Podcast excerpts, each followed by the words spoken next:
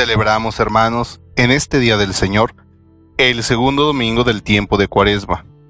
Si hace ocho días Jesús iba delante de nosotros y nos mostraba cómo vencer las tentaciones siendo fieles al Padre, en este día el mismo Dios nos invita, por medio del profeta, a buscar su rostro. Nosotros, movidos e impulsados por el Espíritu Santo, respondemos, al igual que el profeta, Tu rostro buscaremos, Señor. Buscar el rostro de Dios es vivir la experiencia gozosa de los tres discípulos, con Cristo en la cumbre del monte Tabor.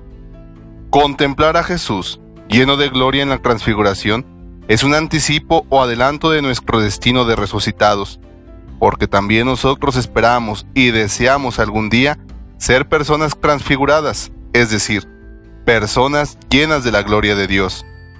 Ahora bien, hermanos, no debe pasarnos desapercibidos el hecho de que el camino hacia la resurrección pasa por la pasión. La narración del Evangelio de este día nos anticipa que la resurrección de Jesucristo es algo más que una bonita palabra. Así, la transfiguración de Jesús en este día nos da la fortaleza para seguir avanzando por el camino de la cuaresma hacia la Pascua y la meta de la resurrección.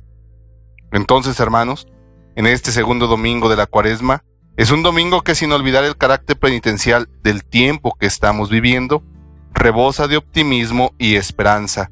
Es un domingo que nos anticipa la Pascua.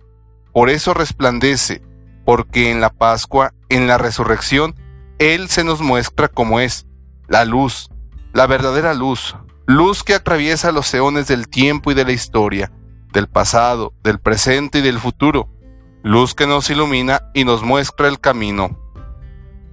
La transfiguración, hermanos, es una luz que nos anticipa el gran resplandor de la gloria de Dios, de la cual algún día también participaremos. Eso quiere decir, hermanos, que para nosotros los bautizados, el camino hacia los mayores gozos pasa por la penitencia, no se nos olvide que nuestro destino es el gozo y no el dolor.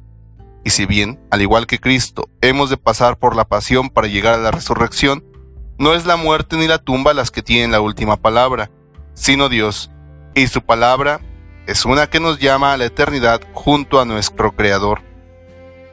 La transfiguración hace que resplandezca ante nosotros la luz de la fe en Cristo resucitado. La segunda lectura de Pablo a los filipenses nos muestra la meta de este camino de conversión, llegar a ser como Jesús y pasar de la humildad de este cuerpo al cuerpo glorioso del Señor. La conversión cuaresmal nos encamina hacia la nueva creación que empieza a estar presente en el cuerpo glorioso del resucitado. Convertirnos será entonces, hermanos, despojarnos de cuanto viejo e innecesario hay en nuestra vida. En otras palabras, Convertirnos es un morir al pecado para revestirnos del hombre nuevo que es Cristo y vivir para Él y con Él. La transfiguración de Jesús en el monte Tabor culmina con la voz del Padre que nos dice, Este es mi Hijo, el elegido, escúchenlo.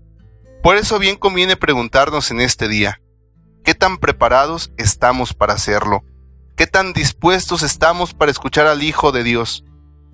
La verdadera transfiguración a la que estamos llamados es una subida hacia la escucha de la palabra del Hijo de Dios, palabra que viene de lo alto y no es fruto del pensamiento terreno, palabra que es luz y visión de eternidad. Afiancemos, hermanos, una vez más nuestra fe en Jesús. Afiancemos nuestra decisión de escucharle y de seguirle. Dejémonos conducir como Él por el Espíritu de Dios también nosotros hemos recibido este mismo Espíritu. Solo así, dejándonos conducir por el Espíritu, seremos capaces de seguir caminando a través de la cuaresma hacia la Pascua, de la pasión a la resurrección.